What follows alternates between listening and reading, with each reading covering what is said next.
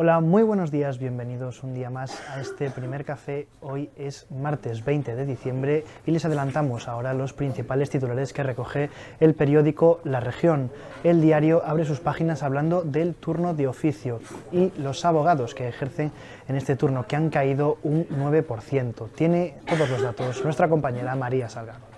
Sí, los letrados de la justicia gratuita han descendido en los últimos dos años debido a la falta de relevo, a las jubilaciones y a los fallecimientos y también al hartazgo colectivo, ya que se trata de un trabajo voluntario y mal pagado. De hecho, algunas actuaciones denuncian que no llegan a cobrarse nunca. Pese a ello, uno de cada dos abogados ejercientes en Ourense están adscritos al turno de oficio y el COVID regresa a la actualidad ya que en los primeros seis meses de este año han muerto más personas por esta enfermedad que en todo el año 2021, según los datos que recoge el Instituto Nacional de Estadística.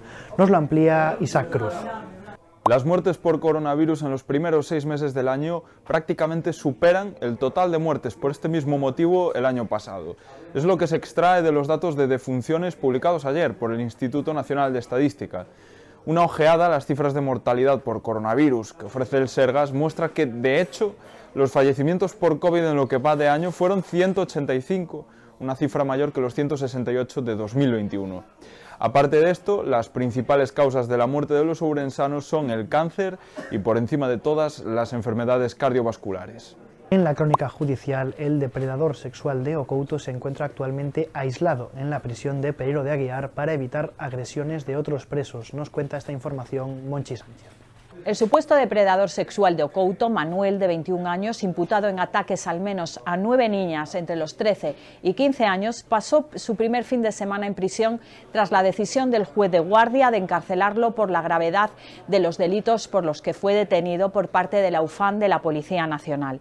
El imputado permanecerá por ahora en el módulo de ingresos del centro penitenciario para evitar que otros reclusos lo agredan. Los delincuentes sexuales están muy mal vistos en el ambiente carcelario.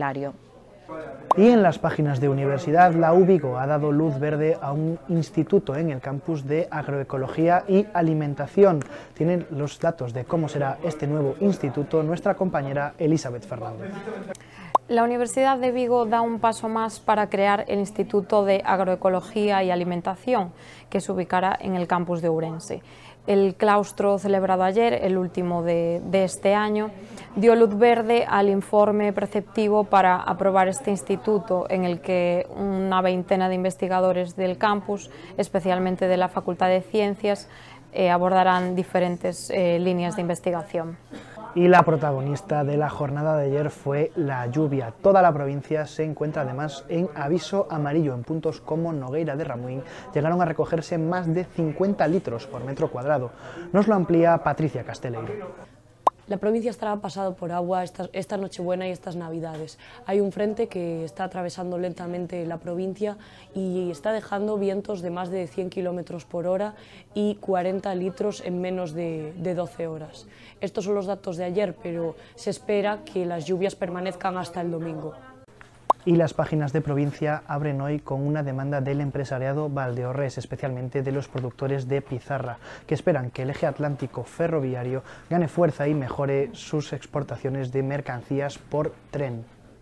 Las páginas de Galicia recogen una nueva condena para José Enrique Abuín, conocido como El Chicle, el hombre que asesinó a Diana Kerr. En este caso, le condenan a 14 años de prisión por violar a su cuñada. Y en materia económica, el Gobierno estudia medidas para contener el precio de los alimentos a partir de este enero, pero por su parte la vicepresidenta del Ejecutivo, Yolanda Díaz, ha descartado rebajar el IVA de la alimentación porque, según ella, esto beneficiaría a las grandes empresas. Esto ha sido todo por hoy en este primer café. Muchas gracias por acompañarnos. Recuerden que pueden seguir informados tanto en nuestra web como en nuestras redes sociales. Que tengan un muy buen día.